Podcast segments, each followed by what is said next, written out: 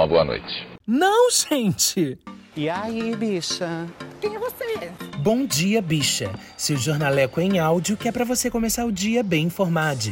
Tudo, ou quase tudo, que virou notícia sobre a comunidade LGBTQIAP+.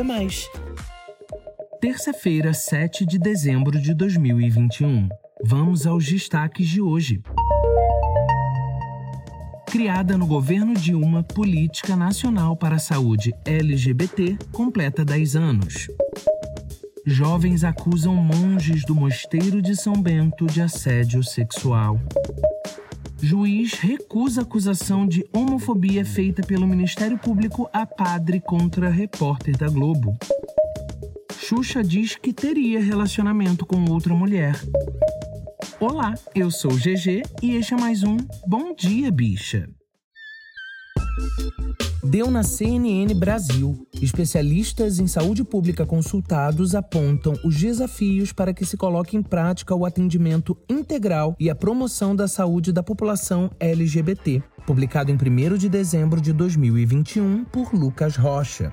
No dia 1 de dezembro de 2011, foi instituída a Política Nacional de Saúde Integral de Lésbicas, Gays, Bissexuais, Travestis e Transsexuais, a Política Nacional de Saúde Integral LGBT, no âmbito do SUS. A medida tem como objetivo geral promover a saúde integral dessa população, eliminando a discriminação e o preconceito institucionais e contribuindo para a redução das desigualdades. Em 2004, o governo federal lançou programa Brasil Sem Homofobia, de combate à violência e à discriminação contra gays, lésbicas, transexuais e bissexuais, e de promoção da cidadania dessas populações. Resultado da articulação do governo com a sociedade civil, o programa teve como objetivo central promover a educação e a mudança de comportamento dos gestores públicos. De acordo com o pesquisador César Nogueira, doutor em bioética, ética aplicada e saúde coletiva pela UERJ, a Universidade do Estado do Rio de Janeiro, estes foram os primeiros passos para a construção da Política Nacional de Saúde Integral LGBT.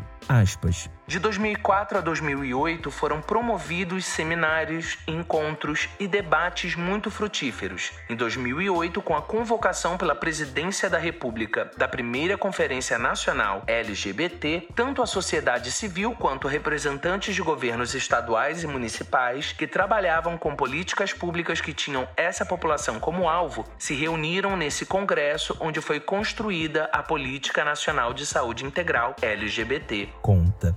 O texto base da conferência enfatiza que a orientação sexual e a identidade de gênero estão associados a questões de vulnerabilidade no acesso à saúde. O documento relaciona a situação de vulnerabilidade não somente às práticas sexuais e sociais específicas dessa população, mas também aos agravos decorrentes do estigma e de processos discriminatórios e de exclusão social sofridos por essa população. De acordo com um pesquisador, um dos objetivos da política que precisa ser reforçado ainda hoje é o treinamento de gestores e profissionais da saúde para o atendimento dessa população. Aspas. A população LGBT sempre esteve à margem dos serviços públicos e nunca foi vista na saúde como um ator social integrante daquele espaço. Essa população como um todo não se via como se tivesse direitos, como se aquele espaço fosse dela. O que a política traz é a construção de que aquele espaço público de saúde também é um espaço da população LGBT. A política preconiza essa abertura, recepção e acolhimento desse público pelo serviço e equipamentos de saúde. Explica Nogueira. Segundo ele, um dos desafios atuais da política é colocar em prática a promoção da diversidade sexual e de gênero nos serviços públicos de saúde. Aspas. Como adaptar sistemas e serviços para atender essa população? Um exemplo é a população trans que tem garantido o nome social, mas quando as pessoas passam do atendimento e precisam ser encaminhadas para um serviço especializado, o sistema de regulação não consegue adequar esse registro. Explica. A pesquisadora Natália Lopes, médica da Universidade de Campinas, afirma que o acesso da população LGBTQIA, aos serviços de saúde ainda é deficitário. Segundo ela, mesmo diante da possibilidade de atendimento, há uma dificuldade de assimilação por parte dos profissionais de saúde das demandas específicas dessa população. Aspas. Essas pessoas têm demandas específicas de saúde, desde questões relacionadas ao gênero, como pessoas trans que buscam algum tipo de acompanhamento especializado utilizado para manejo da viabilidade de gênero a questões de sexualidade e das próprias particularidades de saúde geral. Afirma. As diferentes siglas em LGBTQIA, que descrevem orientações sexuais e identidades de gênero diversas, refletem também uma comunidade múltipla, com demandas específicas em saúde e que sofre de maneira desigual o peso da discriminação. Segundo os especialistas, o fato da aceitação social ser diferente entre homens gays, mulheres lésbicas, travestis e mulheres trans também impacta no acesso à saúde. Aspas. Existe diferença no acesso e demanda de cada um, mas há uma soma de outros componentes de dificuldade. Um homem gay que consegue performar mais próximo de algo que é aceito, do ponto de vista da heteronormatividade, com certeza vai ter mais acesso não só à saúde, mas a todos os lugares e direitos como um todo do que uma travesti negra com um nível socioeconômico pior, por exemplo. Explica Natália. A pesquisadora avalia que fatores como preconceito, estigma, a discriminação e a violência ainda contribuem para afastar a população de travestis e pessoas trans dos serviços de saúde. Para ela, a ampliação da promoção da saúde depende do avanço nas políticas de inclusão e projetos voltados à cidadania.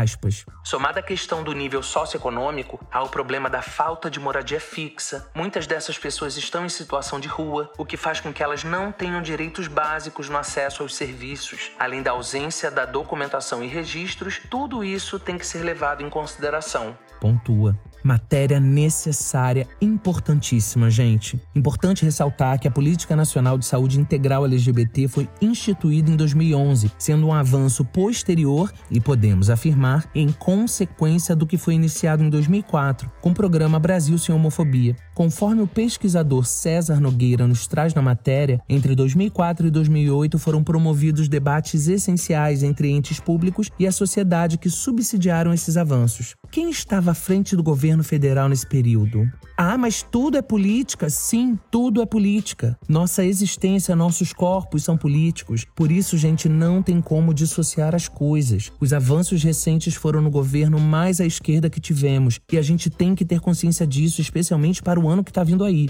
Dez anos depois que essa política nacional foi instituída, tivemos importantes conquistas como o processo de redesignação sexual no SUS. Mais recentemente, ainda que não tenha sido vinculada a essa política nacional, mas certamente ela causou algum impacto positivo, tivemos o STF declarando a inconstitucionalidade da restrição da doação de sangue por homens gays. Ainda temos muito a avançar, mas muito. Como disse a pesquisadora Natália Lopes, faltam conteúdos sobre vivências da população LGBTQIA, na formação dos profissionais de saúde. E isso causa uma influência determinante na forma com a qual somos atendidos na rede pública e até na privada, mas claro, dadas as devidas proporções. São camadas e camadas de prismas que devem ser vistos e revistos. E a gente precisa falar muito mais e sempre sobre as políticas públicas e, especialmente, a falta delas que colaboram com as nossas nossas existências. Essa matéria é fundamental ser lida completa, gente. O link para ela e para todas as outras estão na descrição deste episódio. Deu no Fantástico. Vaticano intervém no Mosteiro de São Bento após acusações de assédio sexual feitas por jovens. Publicado em 5 de dezembro de 2021 por Redação Fantástico. O tradicional mosteiro de São Bento, em São Paulo, está sob intervenção do Vaticano. O motivo? Acusações feitas por dois jovens que teriam sofrido assédio sexual de religiosos quando ainda eram menores de idade. O jovem ouvido, e que não vai ser identificado, tinha 16 anos quando ingressou nos cursos de canto gregoriano e arte do mosteiro. Ele tinha planos de seguir uma vida religiosa. Aspas. Você vai para um lugar onde acha que é um lugar que existe a presença de Deus e você conhece mais a face do demônio. Diz. Rafael Bartoletti, conhecido como irmão Hugo, é acusado pelos dois jovens de assédio. O outro rapaz, que trabalhava de alfaiate no mosteiro, entregou uma série de mensagens enviadas pelo religioso à polícia. O entrevistado pelo Fantástico disse que a tentativa de abuso ocorreu em uma sala de música. Aspas. Ele aproveitou, fechou a porta e trancou. Veio na minha direção e começou a me forçar para baixo, com o objetivo de um ato de sexo oral. Eu tirei a mão dele, fiquei um pouco nervoso, falei que queria sair de lá, queria voltar para onde estavam os outros meninos, e ele falou: calma. E aí abriu a porta me levou de volta.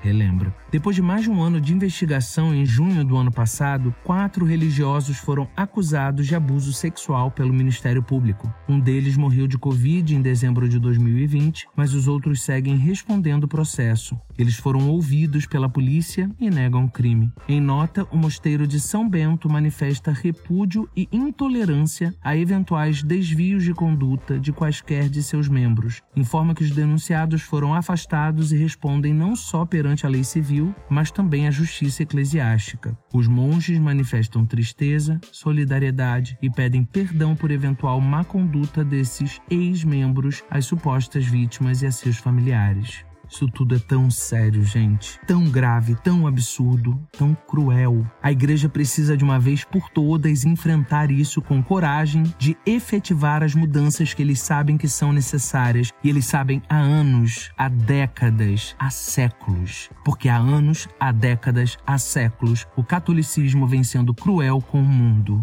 O que mais falta a história revelar? Aqui eu não discuto fé, tá, gente? Eu não tenho essa pretensão, não. O que eu debato é a instituição e as violências historicamente praticadas. É asqueroso tudo isso. Deu no Metrópolis. Juiz recusa tornar padre réu por homofobia com repórter da TV Globo. Publicado em 6 de dezembro de 2021 por Guilherme Amado o juiz Bruno César Singulani França, da Vara Única de Tapurá, no Mato Grosso, rejeitou a denúncia apresentada pelo Ministério Público do Estado contra o padre Antônio Miller, da paróquia Nossa Senhora Aparecida de Tapurá, pelas ofensas homofóbicas feitas contra o jornalista Eric Rianelli, da TV Globo, casado com Pedro Figueiredo, também jornalista da TV Globo. Para o juiz, os xingamentos de viadinho, entre outras ofensas homofóbicas, são direito à liberdade religiosa. A decisão contraria entendimento do Supremo Tribunal Federal, que não prevê nenhum tipo de exceção à criminalização da homofobia. O Ministério Público apresentou uma ação civil pública contra o padre no último dia 29 de agosto. Rianelli participou de uma oitiva online antes de a denúncia ter sido feita. O depoimento foi acompanhado pelo grupo Arco-Íris e pela Aliança Nacional LGBT e mais como testemunhas. O ataque a Rianelli ocorreu numa missa transmitida nas redes sociais em 13 de junho deste ano. O padre o xingou ao citar um vídeo antigo em que o repórter ao vivo fez uma declaração ao marido Pedro Figueiredo pelo Dia dos Namorados. O grupo Arco-Íris de Cidadania LGBTI+, e a Aliança Nacional LGBTI+, pediram que o Ministério Público do Mato Grosso recorra da decisão judicial é estrutural, gente. A LGBTfobia está arraigada em todas as estruturas da sociedade. A gente nem precisa falar sobre o fato de que não, isso não é liberdade religiosa. A gente tem que falar do porquê juízes são tratados como deuses intocáveis nesse país. O Ministério Público tem que recorrer sim. E a gente, a comunidade LGBTQIAP+, a sociedade, pessoas aliadas, a gente precisa gritar, a gente precisa se manifestar. Não pode ser tranquilo para essas pessoas nos humilharem assim e foi. Não pode e não vai. É por isso que estamos aqui.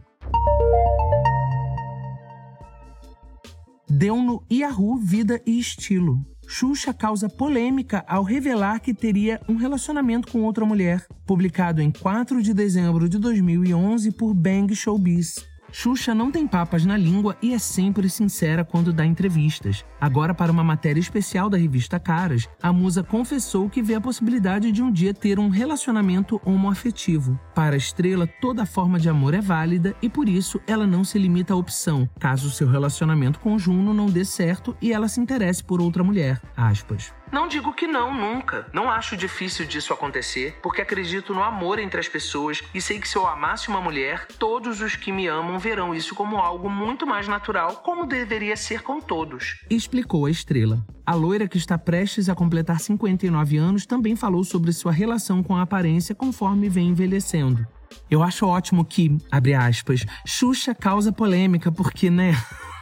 que polêmica, gente. Mas é isso, a gente precisa falar das questões mais fúteis, as mais profundas, porque naturaliza. Apesar de ainda termos que ler que Xuxa causa polêmica, né? E que bom que ela se posiciona. É o que eu sempre digo. Não podemos exigir posicionamento de ninguém, mas podemos e devemos dar relevância a quem o faz. Socorro, né, gente? É cada coisa que a gente vê, que a gente lê, que a gente ouve. Mas é importante mesmo a gente tratar do que parece bobo, porque vai fazer diferença pra avó da gente ouvir, pro pai da gente ouvir. Isso suscita debate dentro de casa. E por mais desgastante que seja, a gente tem que debater, né? Mas sem deitar pra ninguém, hein? Olha, eu tô esperando as mensagens de voz de vocês. O link para mensagens de voz no Anchor tá na descrição do episódio, juntamente dos links para as matérias completas. Manda e-mail no quilbichapod@gmail.com e espalhe o episódio, gente. Já compartilha aí nos teus stories agora enquanto você tá ouvindo. Já dá uma tweetada. Apoie o corre desses três LGBTQIAP+, que estão se dedicando para levantar essas conversas necessárias. O Bom Dia Bicha conta com identidade visual e edição de Rod Gomes, pesquisa de Dan Pereira, roteiro de Dan Pereira e GG, eu mesmo, que além de apresentar também faço a produção geral. O programa faz parte do feed do Kill Bicha, um podcast queer, que está no selo Fio, a rede ativista de vozes. Ouça os outros episódios, compartilhe nas suas redes sociais, não deixe de nos marcar e de nos seguir. Um beijo, boa terça para todos e até amanhã.